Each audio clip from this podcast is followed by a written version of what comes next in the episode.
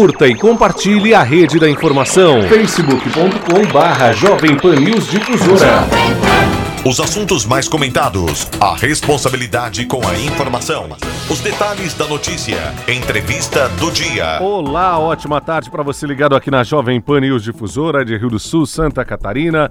Seja muito bem-vindo, bem-vinda. A partir de agora entra no ar mais uma edição da entrevista do dia, o nosso bate-papo diário, nosso encontro marcado aqui no canal 620 AM, também no Facebook, no YouTube, no nosso portal em gcd.com.br. Você fica por dentro das informações, fica atento à entrevista do dia, curta e compartilhe também, se inscreva no nosso canal para receber a notificação sempre que estamos ao vivo em áudio e vídeo.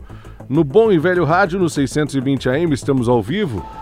São 3 horas e 32 minutos aqui na capital do Alto Vale. Hoje é dia 23 de janeiro de 2020 e nós vamos falar sobre vigilância epidemiológica, alguns assuntos que preocupam aqui no estado de Santa Catarina, não só em Santa Catarina, todo o Brasil, atento, especialmente por conta do sarampo, da febre amarela, doenças que nós não ouvíamos falar faz tempo e ano passado voltou com muita força e nesse ano, comecinho de 2020, preocupa bastante a situação aqui do estado de Santa Catarina também.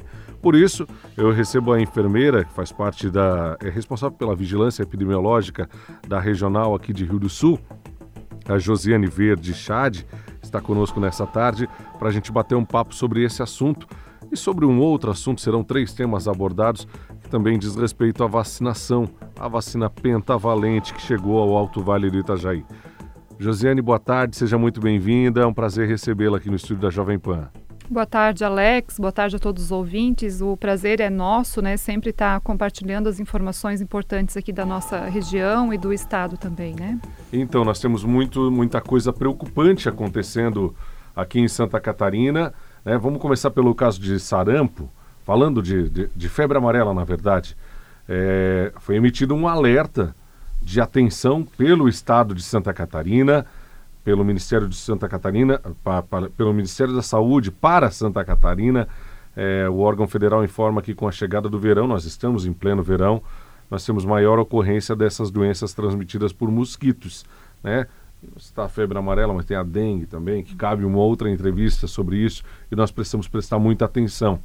É, o alerta é focado na região sul e na região sudeste, especialmente por conta do registro de mortes de macacos no Paraná em Santa Catarina e também no Paraná, entre julho do ano passado e a primeira semana deste ano de 2020. Vamos atualizar essas informações a respeito da febre amarela. Em que pé que anda a situação do Alto Vale de Itajaí e também de Santa Catarina, Josi?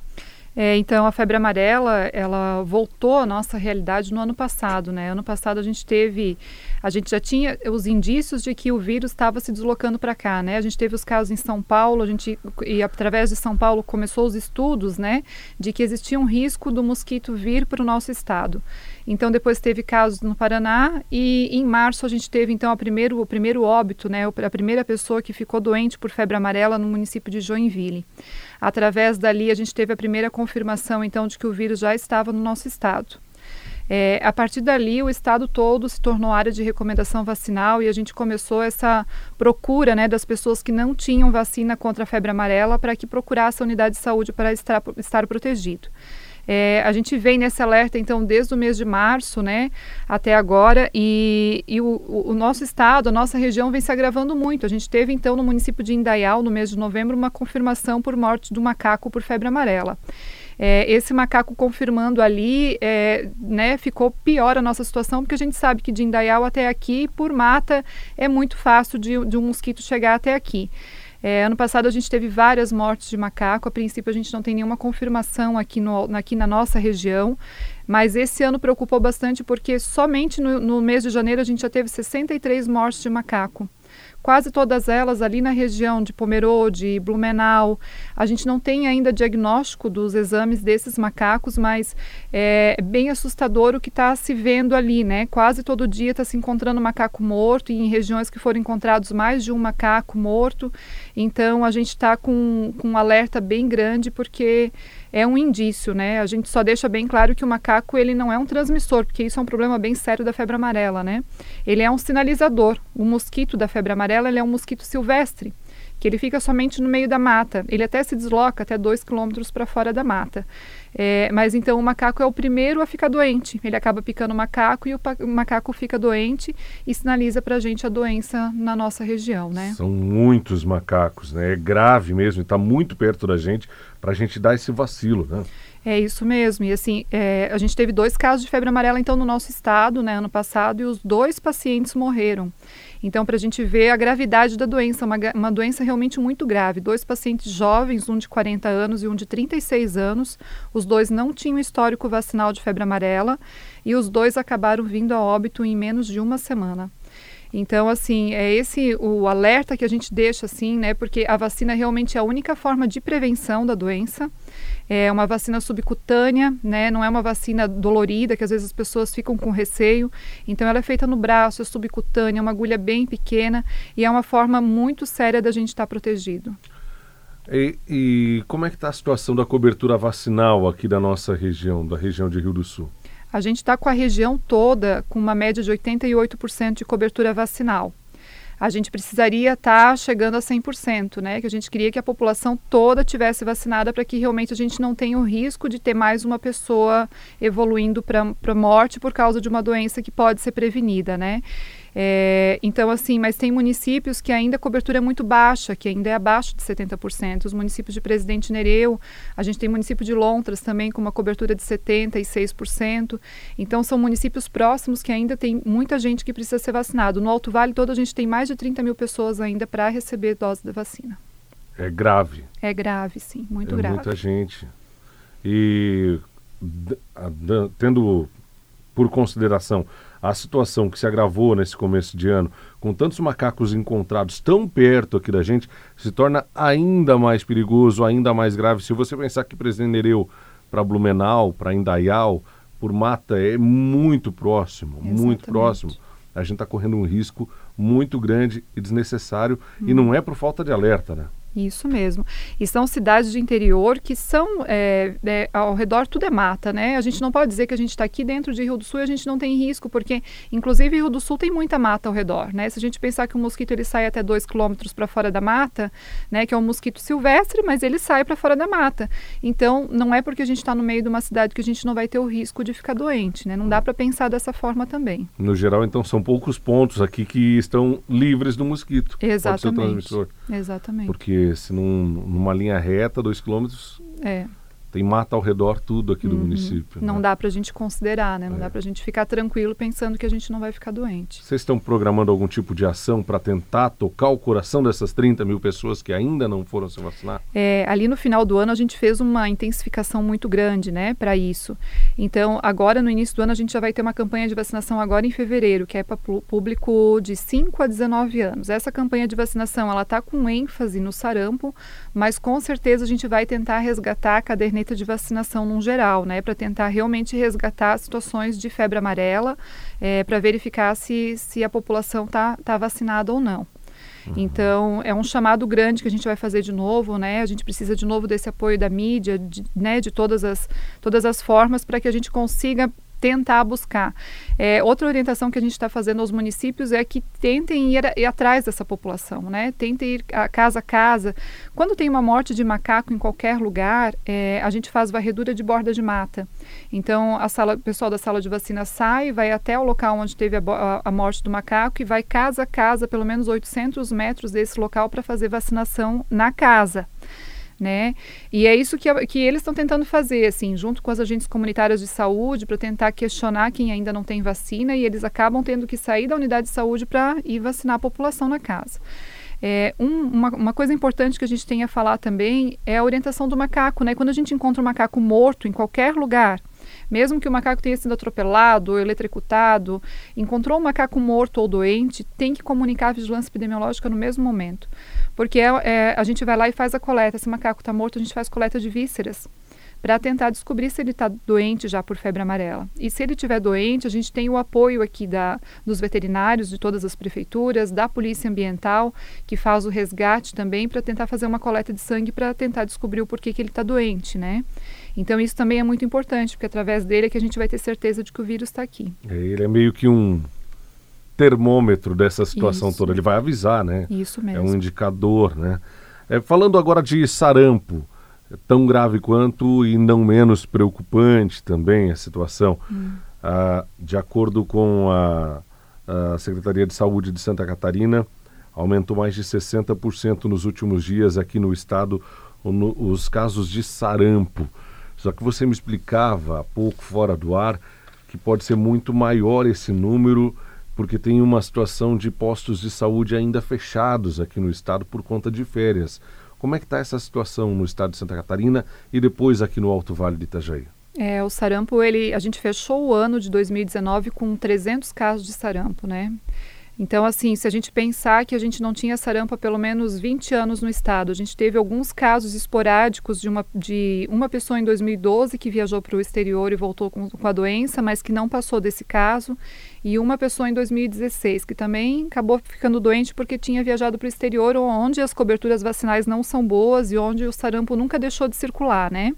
Mas o Brasil, a gente tinha altas coberturas vacinais e o sarampo tinha sido realmente extinto, né? A gente não estava mais tendo casos de sarampo que eram transmitidos aqui dentro do Brasil. Então, ano passado, na verdade, ano 2016, a gente teve fora do estado de Santa Catarina alguns casos e no ano passado o estado de Santa Catarina então começou a registrar novos casos de sarampo. É, a gente fechou esse banco de dados em 2019 com 300 casos, mas com o recesso, né, que era isso que a gente tinha conversado, muitas unidades de saúde ainda não conseguiram colocar nos sistemas de informações os dados certos. Aqui na nossa região a gente não teve casos de sarampo ainda. É, mas vários locais do estado estão tendo muitos casos, principalmente região de Florianópolis, Joinville, onde o número de casos está aumentando a cada dia. É uma média de um caso novo por dia, o que o estado está conseguindo registrar via telefone, né? Porque sempre que tem um caso de sarampo ou uma suspeita de sarampo, a gente tem que ligar imediatamente para o estado. Então, é uma via de confirmação é, que a gente tem extraoficial, né? Então, uma média de um caso por dia, aproximadamente uns 60 casos a gente já tem agora nesse ano. É bastante, é muito. É e bastante. como é que se espalha o vírus e como é que eu posso é, me proteger? Quais são as pessoas que correm maior risco? É, o sarampo ele tem uma transmissão de via aérea superior. Então, se eu tossir aqui no ambiente, né, a gente está aqui na rádio agora, eu espirrar ou tossir aqui, ele fica no ar por várias horas. Então, mesmo que eu saia daqui agora e entre outra pessoa no estúdio daqui umas horas, essa pessoa ainda fica doente porque o vírus continua aqui no ar. Então, ele é altamente transmissível, ele tem um poder de transmissão muito maior do que a gripe, por exemplo, que a gente fala, né? É, se a gente quiser comparar uma doença com a outra, né, a gente pode comparar, porque realmente, assim, ele é transmitido pelo ar, então por eu espirrar, eu tossir, eu te cumprimentar, né, eu posso estar tá, tá passando o sarampo para ti. É, então, por exemplo, assim, numa escola, né, onde chega uma pessoa com sarampo, a gente está tendo muitos casos agora nas festas, nessas festas grandes que estão tendo no estado, em shows grandes, que uma pessoa com sarampo está conseguindo transmitir para várias pessoas, às vezes mais de 100 pessoas. A gente teve um caso de Mafra, que foi uma situação assim, de um show foram 40 pessoas. De um caso de um show confirmado, 40 pessoas pegaram a doença. Então, o risco de contágio é bem grande mesmo. Assim, a única forma de prevenção também é a vacinação. Uhum. Né? E a gente, para a gente conseguir barrar esse surto, a única forma de nós conseguir barrar o surto do sarampo é ter uma população, uma grande população vacinada. Porque daí, se eu tiver 20 pessoas vacinadas, uma pessoa vacinada lá no meio não vai conseguir ficar doente, né? Então é isso que a gente precisa fazer, uma vacinação em massa para a gente conseguir barrar a circulação e ninguém mais ficar doente. O sarampo, ao contrário da febre amarela, não tem é, nenhum, não dá nenhum aviso, né? Ele dá sintomas no teu corpo, né? É, é, os sintomas do sarampo ele é febre, mal-estar, Normalmente a pessoa começa com tosse e depois do terceiro dia a pessoa pinta, né? Que é, os antigos sempre falavam, né? Ah, começou a ficar pintada, então pinta inteirinho, assim, fica, é, a gente chama de exantema, né? Que fica com manchas no corpo inteiro. As manchas normalmente começam da cabeça e vão se espalhando para o corpo. Então, é, em, em, algumas situações, ele acaba é, se tornando muito grave. Então, a gente já teve casos de pessoas que ficaram internadas durante um bom tempo com encefalite, pode levar surdez, pode ter várias complicações do sarampo. E, e, o que a gente está tendo agora, né, que teve um caso em Brusque de crianças que estão tendo caso de sarampo. Então, é essa nossa preocupação. A gente sempre busca ter caderneta de vacinação de criança muito em dia e a gente tem esse problema hoje de pais que não estão levando as crianças para receber a dose da vacina. E a criança é o mais grave, é a que pode realmente desenvolver a forma mais grave da doença. É impressionante, né? nós chegamos num momento é, que, infelizmente, a propaganda de que há alguma coisa errada com a vacina, ainda que todo mundo saiba dos benefícios, ou a maior parte da população saiba dos benefícios que a vacina pode causar. E temos números que comprovam isso. São 20 anos sem sarampo no Brasil. Mas a propaganda falsa, passada de um em um, corrente por corrente, mensagem, aumentando alguma coisa aqui, tirando alguma coisa dali, fez com que nós tivéssemos esse surto novamente, né? É isso mesmo, é a tal da fake news, é. né? É essa mídia liberal que a gente tem, né? De qualquer pessoa pode entrar na mídia, digitar qualquer coisa lá, espalhar para todo mundo e vai das pessoas acreditarem. Um outro exemplo da nossa da eficácia da vacinação é a poliomielite, né? Há quantos anos a gente não vê mais crianças com, com paralisia, né? E antigamente, há 30 anos atrás, se a gente pensar quantos, quantos parentes nós, quantas crianças, quantos conhecidos a gente tinha que tinha paralisia infantil, porque não tinha vacina. Então, hoje é mais uma doença que a gente não vê mais, né? E é mais uma protegida pela vacina, né? Parece que as notícias falsas, elas têm muito mais força do que as campanhas que são feitas ainda, né? Porque tem muita gente, são muitos casos é, de, de pessoas que deixam de se, de se vacinar é, não é por, pelo medo da agulha, é por achar que tem alguma Isso. coisa na vacina, alguma composição na vacina que vai poder te controlar, que uhum. vai poder mudar a tua vida. E, pelo contrário, a ideia é preservar a vida da pessoa para que ela possa Exatamente. ter autonomia. Uma outra é, situação ainda a respeito da febre amarela, eu quero voltar um pouquinho. Uhum. Nós temos casos confirmados aqui na região de febre amarela? Não, a gente teve um, um, caso confirmado em humano, né? Esse de Joinville e o outro foi em Itaiópolis, uhum. que também não é longe. Se a gente Próximo. pensar, Santa Terezinha, Itaiópolis, né, é divisa aqui com a nossa uhum. região. E esse foi um outro paciente que morreu também. E de macacos a gente também não teve nenhum caso confirmado ainda aqui. A gente está tendo várias mortes de macaco, mas a princípio sem confirmação de, do vírus, né? Uhum. Voltando para o sarampo, vocês estão com campanhas também ativas?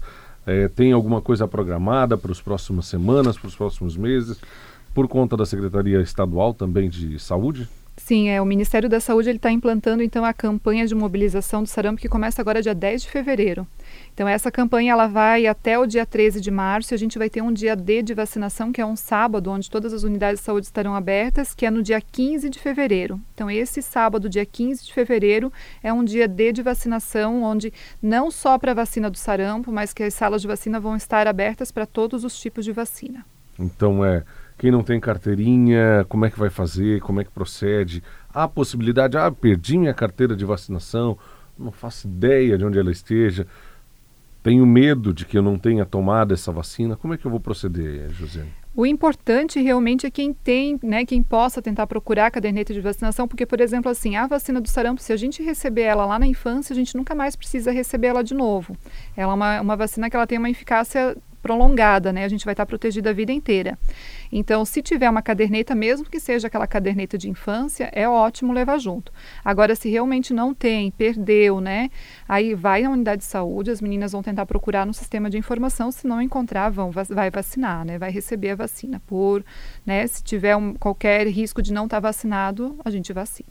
Eu sou um desses casos que não sabe onde está a carteira de vacinação, mas minha mãe é, levava religiosamente para tomar todas as vacinas e depois de adulto eu acabei não acompanhando mais todo o processo e eu tinha uma vacina para tomar, para dar esse exemplo, já pelo menos uns 5 anos, 6 anos, alguma coisa assim.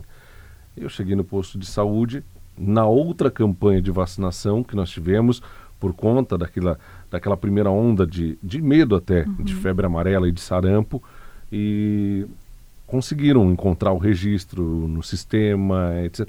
E tava, tinha uma vacina pendente Uhum. Nem era das duas doenças, que já estava tudo em ordem. Uhum. Mas eles conseguem, né? Sim. Então é importante que você procure ajuda, né? Sim. Não precisa ter vergonha disso. Né? Claro, né? e se assim, se for lá, né? Ah, eu morava lá em Agrolândia, por exemplo. Com certeza, lá no município onde tu morava na tua infância, elas vão ter o registro ainda, porque a caderneta de vacinação sempre fica uma via na unidade de saúde. E é um documento teu para uma vida inteira, que nem um prontuário de saúde. Então, normalmente, as salas de vacina, mesmo que seja dia, né, de anos atrás, elas sempre tem um registro guardado lá. Uhum. É, então, importante é importante ter um atrás. controle também, né? Sim. Um outro assunto que tem, tem repercutido e incomodou muito muitas pessoas e diz respeito à vacina pentavalente. Nós tivemos em falta por um bom período aqui uhum. no Brasil e, claro, não chegavam nos postos aqui em Santa Catarina, consequentemente aqui em Rio do Sul, na nossa região também. Em que pé que anda essa situação da vacina pentavalente? É, a gente ficou com falta dessa vacina desde o mês, final de setembro, início de outubro. É, essa vacina é uma vacina muito importante, ela é as primeiras vacinas do recém-nascido, né, onde o bebê recebe com dois meses, com quatro meses e com seis meses, que protege contra difteria, tétano, coqueluche, é, hemófilos influenza tipo B e hepatite B. Então, ela, com essa falta, muitas crianças ficaram aí três meses, quatro meses sem a vacina, né? A gente recebeu, a gente está recebendo, a gente já recebeu duas cotas dessa vacina que são cotas que seria uma quantidade mensal da vacinação. Então, essas duas cotas não, não, não supriram nossa necessidade ainda. Foi uma média de 2.800 doses, a gente precisaria de pelo menos mais umas 3 mil doses para a gente conseguir vacinar essa demanda reprimida, essas pessoas que ficaram com atraso. A gente já tem uma previsão para estar tá recebendo de novo na semana que vem mais uma cota dessa vacina, então por isso a gente pede que a, né, que a população, que os pais é, agora tenham um pouquinho de paciência, porque às vezes, né, como veio a orientação de que a vacina estava voltando, mas que as unidades de saúde realmente elas estão recebendo aos poucos, que às vezes já chegando na unidade de saúde algumas já estão ficando sem a dose, mas que semana que vem já estarão recebendo de novo. Esse atraso, o bebê que não recebeu com três, com seis meses, vai receber com um, com dois anos, ou uh, um ano e meio, sei lá, um pouquinho mais velho, vai ter alguma, alguma implicação na saúde dessa criança, não? Não, ele pode, ele, é, essa vacina é uma vacina que ela pode ser aplicada até os seis anos de idade. Então, né, por, ela não vai perder a dose, né? Não recebeu lá com dois meses, está recebendo com quatro. Então, vai receber com quatro, mas vai ser agendado a próxima dose como se fosse receber a de quatro meses, né? Vai fazer todas as doses do esquema de qualquer forma. Ela não vai perder, não vai ficar prejudicada sem a dose da vacina, né? É claro que ficar sem a vacina nessa fase de idade é sempre um risco muito grande, né? O bebê já vem com uma imunidade muito pequena, muito baixa. Então, é, uma falta desse, desse tipo de vacina realmente é um risco bem grande. Assim, a gente fica bem preocupada mesmo quando falta, né? É, e a gente entende a, a, angústia dos pais nessa situação. Mas o, o Ministério da Saúde agora voltou, né? Está voltando a mandar as doses da vacina, então tá uma tranquilidade de novo para em relação a isso. Tem esperança, tem expectativa de que vai receber mais doses, mas efetivamente de é, normalizar, de não faltar mais em nenhum momento, não esperar receber nenhum lote mais, vem tudo com frequência que já era comum. Há essa expectativa ou não tem como prever isso? Há essa expectativa, mas o que aconteceu na, na situação da pentavalente é que ela é uma vacina que ela, é, ela vem do exterior, né? Ela vem da Índia. Então, quando dá qualquer problema num lote dessa vacina que está vindo, que normalmente vem em lotes de grande quantidade, ele é passado por uma nova análise. Ele sempre passa por análise aqui no Brasil, mas quando tem qualquer problema num lote, eles têm que averiguar todo o lote que veio da demanda. Então é passado por vários testes, é, né, eles têm que abrir caixa por caixa, fazer testes de novo, e isso acaba levando um tempo maior. Então por isso que, que a, acaba acontecendo esse tipo de falta. Né? Às vezes o pessoal fica revoltado, ah, o Ministério da Saúde não está mandando e tal, mas a, ah, sempre vem uma orientação dizendo o motivo pelo qual não está vindo e por, pelo qual está atrasado. Né?